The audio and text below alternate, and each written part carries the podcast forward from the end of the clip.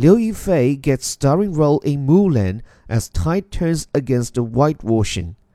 Disney wins praise for casting actor also known as Crystal Liu to play Warrior Woman in live action remake.